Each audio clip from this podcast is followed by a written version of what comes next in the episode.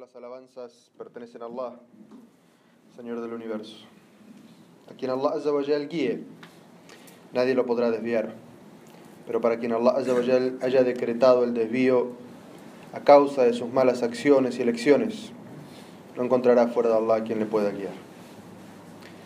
Atestigo que nada ni nadie merece ser adorado sino Allah, nuestro Creador y nuestro sustentador, quien nos dio la vida, nos va a dar la muerte, nos va a resucitar y nos va a juzgar por nuestras acciones. Le pedimos a Allah su misericordia ese día. Y atestigo que Muhammad sallallahu alaihi wasallam es su siervo y mensajero, a quien Allah azza wa jal envió con la última de las legislaciones a la humanidad. No vendrá profeta después de Muhammad sallallahu alaihi wasallam. Quien se aferra a la enseñanza de Muhammad sallallahu alaihi wasallam se salva y quien le dé la espalda a Muhammad sallallahu alaihi wasallam se condena a sí mismo. Hermanos y hermanas, les recomiendo la taqwa, el temor de Allah. Tal como Allah Azza wa Jal nos dice en el Sagrado Corán, oh creyentes, teman a Allah como es debido y no mueran sino musulmanes sometidos a Él. Nuestra jutba de hoy es sobre determinadas enfermedades que han enfermado el cuerpo del matrimonio. El Islam llama, invita al matrimonio. Allah Azza wa Jal ha descrito en el Sagrado Corán el matrimonio, el casamiento con palabras hermosas. Dice Allah Azza wa Jal en el Sagrado Corán, entre sus signos, entre sus milagros, está haber creado cónyuges de entre ustedes para que encuentren sosiego, paz.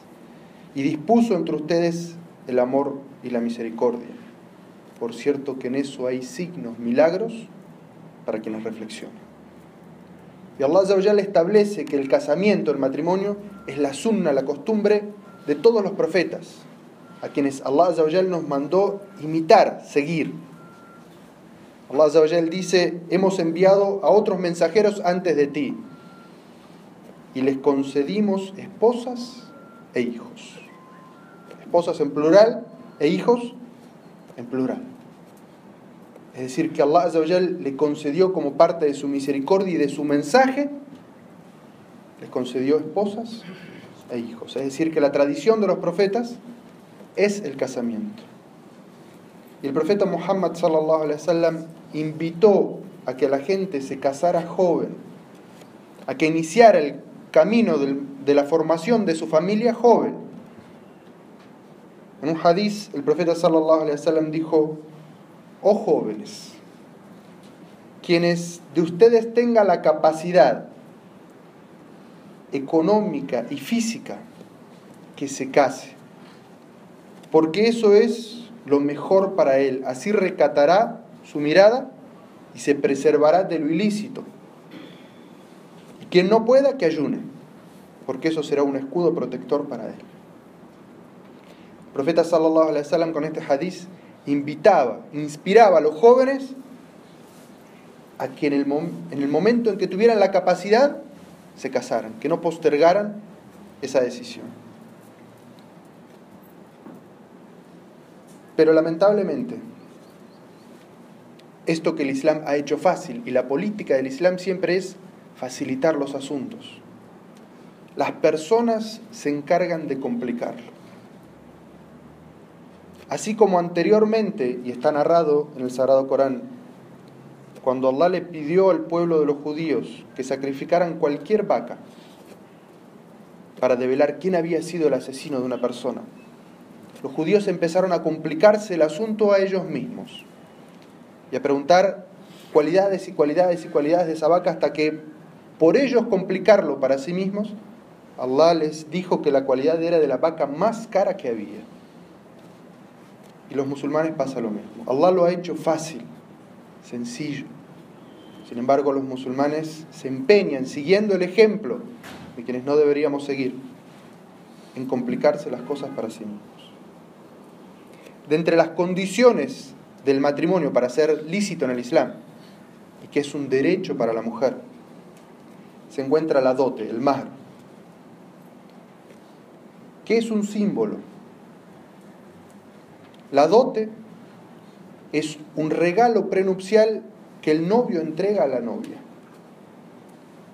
Tiene el objetivo de mostrar la independencia económica de la mujer, que lo que es de ella es de ella, no pasa a ser del marido.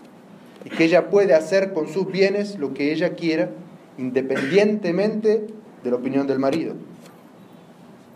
Tiene también como símbolo el agradecimiento a Allah.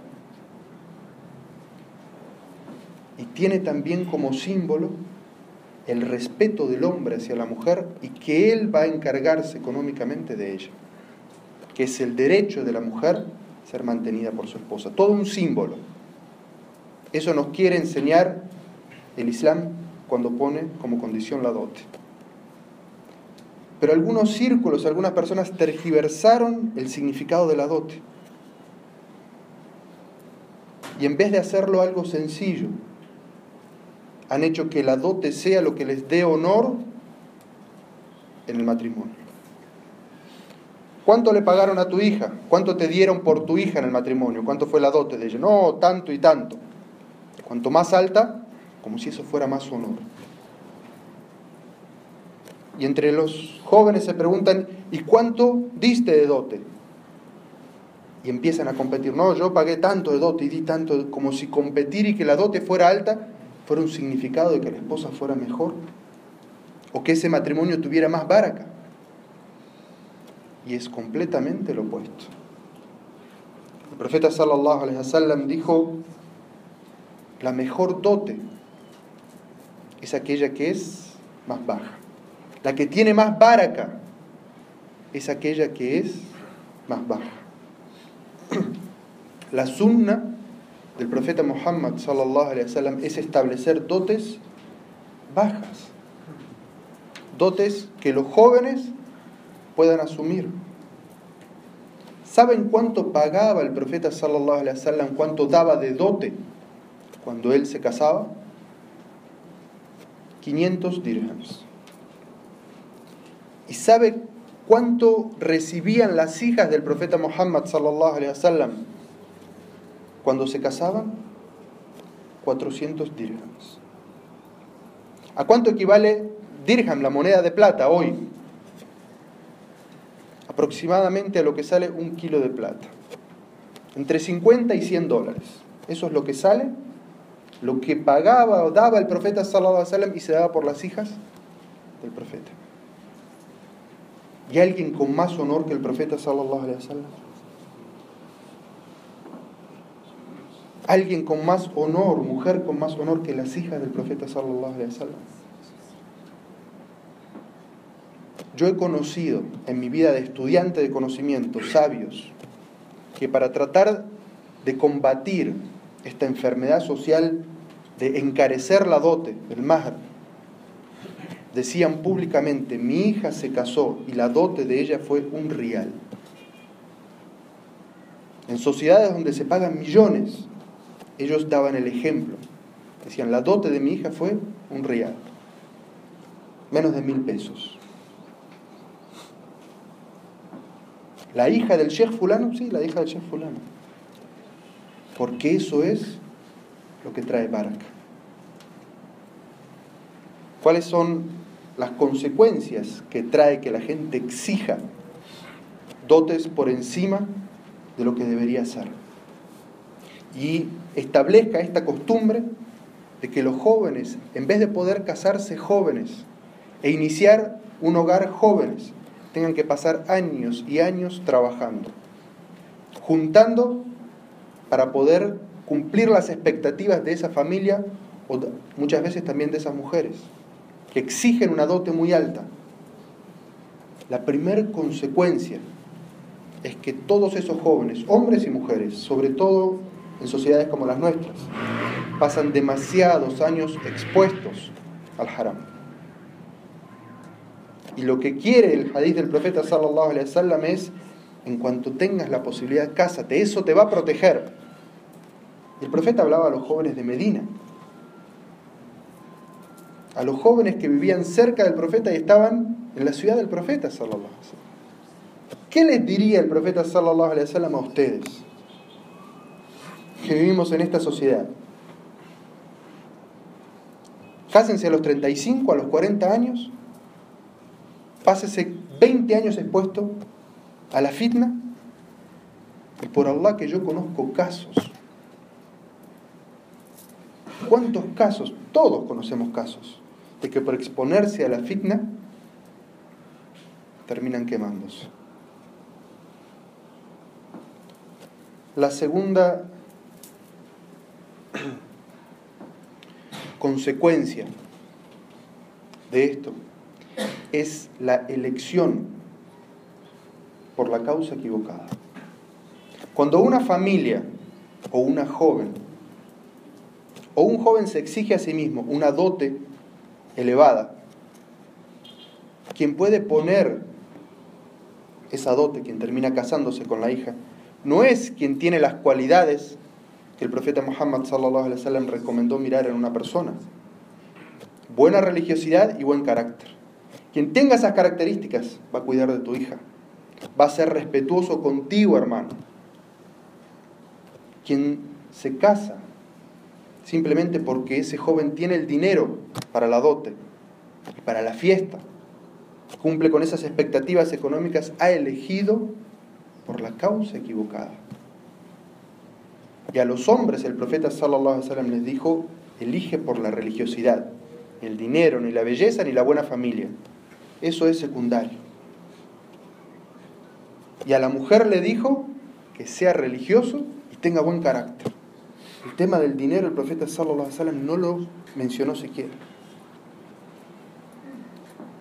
Y se narra que en una ocasión el profeta sallallahu estaba en un círculo y un hombre le dijo, mensajero de Allah, cásame con esa mujer. Y el profeta le dijo, ¿qué tienes de dote? Y el hombre le dijo, nada. Le dijo, era tan pobre este sahaba que solamente tenía el izar. El izar es la prenda que se usa de la cintura para abajo. Tan pobre era que no tenía camisa.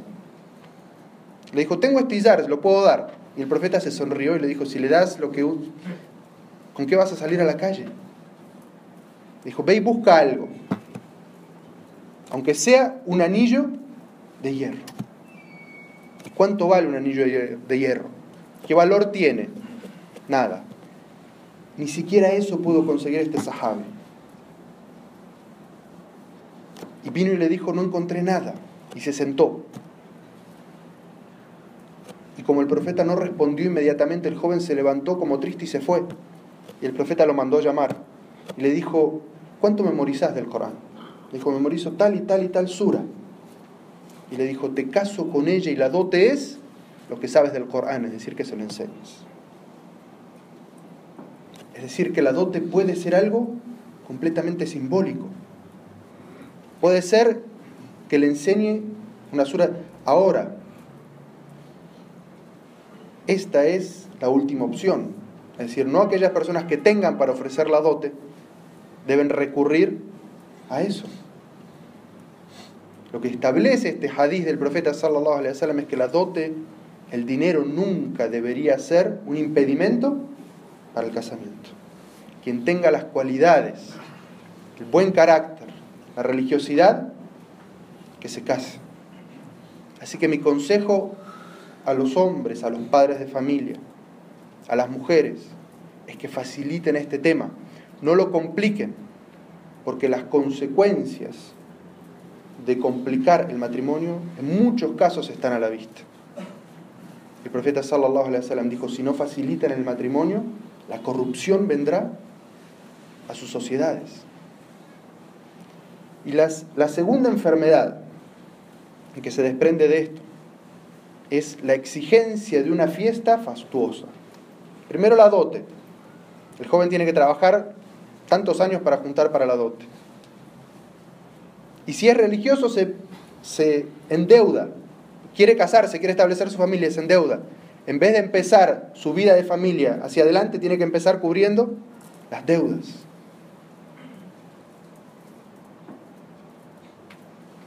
Exigen una fiesta fastuosa.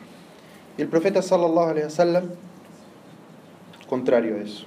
El profeta dijo, hagan una fiesta, se llama walima en el fiqh, en la legislación islámica. Sacrificando un cordero o más. Un cordero o más. Porque el objetivo de esa fiesta es hacer público el matrimonio. Porque el matrimonio nunca debería ser algo oculto, escondido. Agradecer a Allah por la gracia de poder casarse e iniciar una familia. Esa era la sunna del profeta Muhammad sallallahu alaihi wasallam. No el despilfarro de dinero en una fiesta que termina en un día. Y de los problemas que vemos en esas fiestas suntuosas es la falta de pudor tanto en hombres como mujeres. En muchos casos, y como pude ver con mis propios ojos, hombres y mujeres ajenos, que no tienen ningún tipo de relación, bailando juntos. de un matrimonio islámico estoy hablando, dos musulmanes, aquí en esta ciudad. Y mujeres producidas, no como si fueran a una fiesta de agradecimiento a Allah, para participar de la alegría de un hermano y una hermana que se acaban de casar, sino a un desfile de modas, producidas de todas las formas que Allah prohibió en el Sagrado Corán.